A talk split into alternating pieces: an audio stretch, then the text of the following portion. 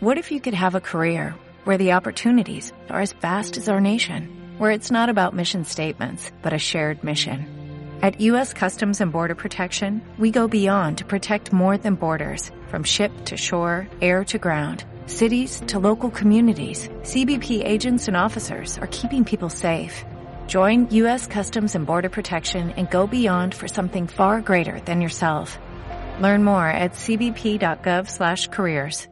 Hola emprendedores de la vida y bienvenidos a este episodio 158 del podcast Marketing Digital Día a Día, un espacio donde diariamente comparto contigo las novedades más destacadas en cuanto a marketing digital aplicado a negocios. Hoy vamos a hablar de tres temas principales. El primero, vamos a ver eh, hacia dónde va el social media, la gestión de redes sociales en este próximo 2020. Hablaremos de los cinco pasos que debes seguir para emprender desde una idea hasta que tienes un negocio.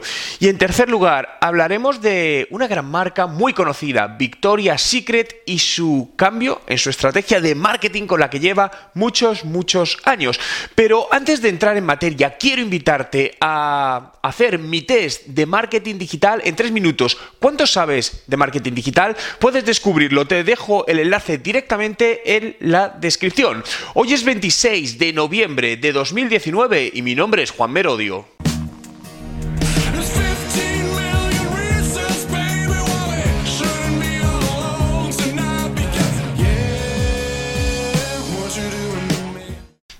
Comenzamos hablando del futuro del social media, ¿no? Ya el social media no es algo tan nuevo, lleva, podemos decir, algo más de 10 años y lo que está claro es que ha venido para quedarse. Veremos cómo evoluciona, ¿no? A día de hoy, más de 2.400 millones de usuarios en redes sociales como Facebook y otras redes sociales que van creciendo y van cogiendo fuerza.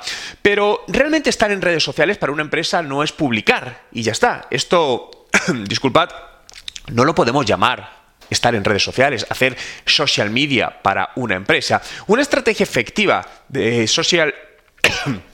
Ay, disculpadme que hoy tengo la voz un poco tomada. Una estrategia efectiva de social media es algo más que esto, es mucho más que esto, de hecho. Requiere de una planificación alineada a un objetivo de tu negocio, ¿no? Eh, siempre cuando escucho a las empresas, no, es que las redes sociales no me funcionan, no valen para nada, ¿no? Y lo siguiente les pregunto, bueno, pero ¿qué estrategia estás siguiendo?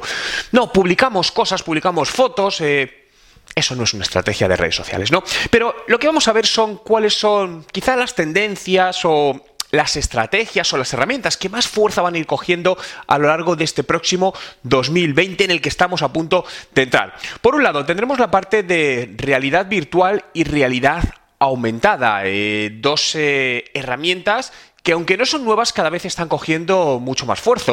Algo, por ejemplo, como la realidad aumentada, es los filtros estos que usamos en redes sociales como Instagram, donde te vas a hacer un selfie y encima se te ponen, pues eh, te cambia la cara como eh, pues Black Friday o con, con una cara de miedo o con una sonrisa, ¿no? Algo que te pone eh, algo falso encima de una capa real. Veremos el crecimiento de la parte de vídeos aún más si cabe, ¿no? Los vídeos siguen creciendo muchísimo y siguen siendo una estrategia muy potente a la hora de hacer eh, gestión y llegar a tus clientes a través de las redes sociales.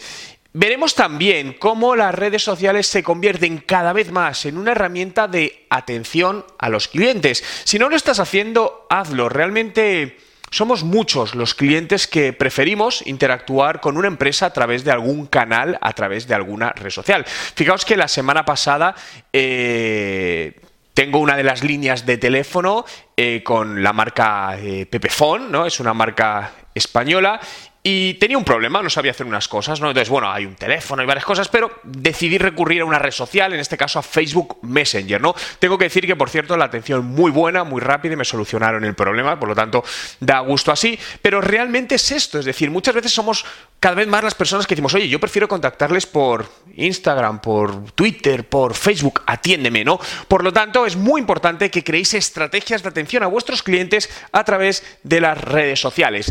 Veremos cómo el marketing de influencia sigue cogiendo cada vez más fuerza. Veremos si hacia microinfluencers o cómo va derivando un poco de la estrategia también eh, por esta, bueno, no tendencia, o este cambio que han hecho redes sociales como Instagram de quitar los me gusta. Tendremos que ver cómo afecta esto al mundo de los influencers, ¿no? Pero realmente el marketing de influencia va a seguir cogiendo fuerza y sigue siendo una estrategia muy potente eh, también para pequeñas y medianas empresas. No penséis que el marketing de influencer es solo para grandes empresas, ¿no? Hay muchos microinfluencers que son muy útil para trabajar con pequeños negocios. Veremos eh, también el auge, sobre todo en plataformas como Instagram, de lo que llaman shoppable post, eh, que vienen a ser, no sé realmente la traducción literal al español, ¿no? Pero son como actualizaciones que te permiten comprar, ¿no? Son publicaciones en Instagram, por ejemplo, donde dentro de tu imagen hay productos y simplemente con tocar encima del producto puedes ver una pequeña información de ese producto, incluso el precio, y de ahí directamente hacer una compra o llevarle a tu tienda online, ¿no? Por lo tanto, esta parte de contenidos interactivos de e-commerce enfocado a una venta directa, ¿no? Veremos también el crecimiento de los chatbots. Cada vez son más las empresas que utilizan en sus páginas web eh, chatbots, ¿no? Herramientas semiautomatizadas. Y digo semi porque en algunos casos eh, pueden ser eh, manejadas 100% por robots, en otros casos 100% por personas, pero lo ideal es un mix, ¿no? Una mezcla entre robot y persona eh, con un equilibrio adecuado para cada negocio. Todavía son muchas las empresas que siguen sin utilizar estas herramientas. Eh, tienes opciones gratuitas, tienes opciones de pago con muy buenos precios, ¿no? Personalmente, si queréis ver, por ejemplo, un chatbot en funcionamiento, os invito a visitar mi web juanmerodio.com y abajo a la derecha vais a ver un chatbot, ¿no? Cómo lo tenemos montado. En mi caso lo tengo creado con la empresa LiveVip, una empresa con la que trabajo, por cierto, desde hace muchos, muchos años y os puede ayudar también en en la implementación de los chatbots en vuestro negocio. Seguiremos viendo el crecimiento de los contenidos efímeros, ¿no? Este tipo de contenidos que no tienen más de 24 horas de vida, por ejemplo, los stories, ¿no? Estos contenidos que muchas veces a muchos empresarios crean mucha frustración porque, porque no acaban de entender, bueno, voy a invertir en crear un contenido que en 24 horas desaparece. Sí, es decir, así se mueve el nuevo mundo y es un tipo de contenido que compensa al contenido permanente y tenemos que hacerlo y tenemos que estar en él. Pues estas son las principales herramientas, tendencias que vemos que de cara al 2020 van a reforzarse, ¿no? Y ahora es el momento de hacer las planificaciones de qué vamos a hacer en el 2020, por lo tanto, toma nota de todas ellas y mira cómo puedes integrarlas en tu negocio, ¿no? Quiero continuar hablando de las cinco fases, ¿no? Desde que un emprendedor tiene una idea hasta que la pone a la práctica, ¿no? De una manera un poquito más macro, ¿no? El primer, el- primer punto sería descubrir eh, un problema, ¿no? Al final, cuando emprendemos, eh, lo que estamos buscando es, bus- es dar una solución a algún problema que tienen las empresas o las personas. Puede que haya otras empresas eh, solucionando ya este problema y la idea a lo mejor es solucionarlo de una manera más rápida, de una manera más eficaz, mejor, más económica. Ahí tendrías que ver tu valor diferencial, ¿no? Pero primero, descubre el problema que existe y con eso vas a ver cómo lo podemos solucionar. Y para esa solución pasamos al segundo punto, que es la hipótesis. Es decir, vamos a hacer ideas, ¿no? Hipótesis de cómo se podría solucionar. ¿Qué opciones hay para solucionar ese problema? Luego ya le daremos forma de producto, ¿no? Pero tenemos este problema y qué ideas pueden solucionar a las personas ese problema. Una vez tenemos todas esas hipótesis, vamos a ver cómo paquetizar eso en algún producto o servicio que permita solucionar a través de esas hipótesis todos los problemas que hemos detectado en el punto 1. A continuación, una vez ya está paquetizado, ya está hecho ese producto, ese servicio que se puede vender, pongámoslo en el mercado para validarlo, para ver si realmente tiene tracción, si realmente los clientes están interesados en comprarlo. Este momento es clave, es crítico. Es decir, no puedes haber hecho encuestas antes y preguntar a la gente y te han dicho, "No, yo sí lo compraría."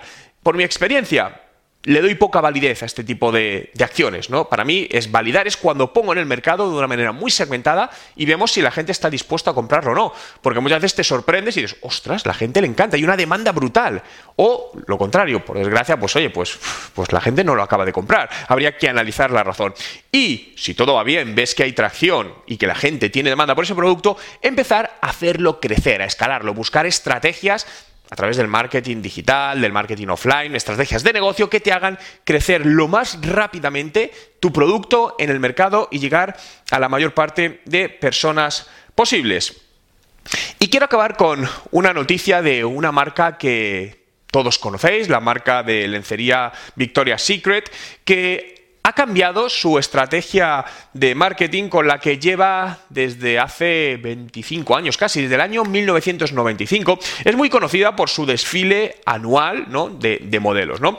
Pues eh, lo han cancelado. Ya han dicho que no va a haber más desfiles, se han dado cuenta que realmente no impacta en las ventas del negocio. Todo esto añadido a que últimamente pues, eh, los resultados de la empresa no son todo lo bueno que esperaban y literalmente han dicho es importante hacer evolucionar el marketing, ¿no? Una de las preguntas que les hacía su responsable de marketing es si vieron un impacto específico en ventas después de la retransmisión del último desfile. Y la respuesta literalmente era no, no vimos ningún impacto en, en ventas, ¿no? Por lo tanto, eh, la moraleja para mí de todo esto es que la evolución es un, es un, hecho para todo tipo de empresas. ¿eh? Aquí estamos hablando de grandes empresas y al final muchas veces nos preguntamos, joder, ¿por qué siempre hablamos de grandes empresas? Porque realmente son las que, de las que salen las noticias. No hay muchísimas pequeñas empresas que les sucede exactamente lo mismo. Lo que pasa que al no ser tan conocidas, pues este tipo de noticias pues, no se filtran y no se publican en ningún sitio, por lo tanto no conocemos de ellas y al final tenemos que estar fijándonos únicamente en las grandes. Pero da lo mismo, en esencia nos lo podemos llevar a la pequeña, es decir, algo que funcionaba hace 20 años no va a funcionar ahora. Y es posible que incluso algo que te funcionaba hace dos años, hoy no te funcione. Esto lo estamos viendo constantemente, ¿no? Por lo tanto, ten presente siempre la necesidad de reinvención constante de tu modelo de negocio, de cómo haces las cosas, de cómo atiendes a los clientes, con el objetivo de llegar a la excelencia, de poner un valor diferencial sobre tu competencia en el mercado para que los clientes te prefieran a ti en lugar de querer comprar a tu competencia. Tiene sentido, ¿no? Creo que es lo que todos queremos. Gracias a todos por estar ahí un día más, por hacer realidad este podcast Marketing Digital día a día. Síguelo en Spotify, busca Juan Merodio, dale a seguir y accederás a todos los podcasts ya publicados, más los que publico diariamente.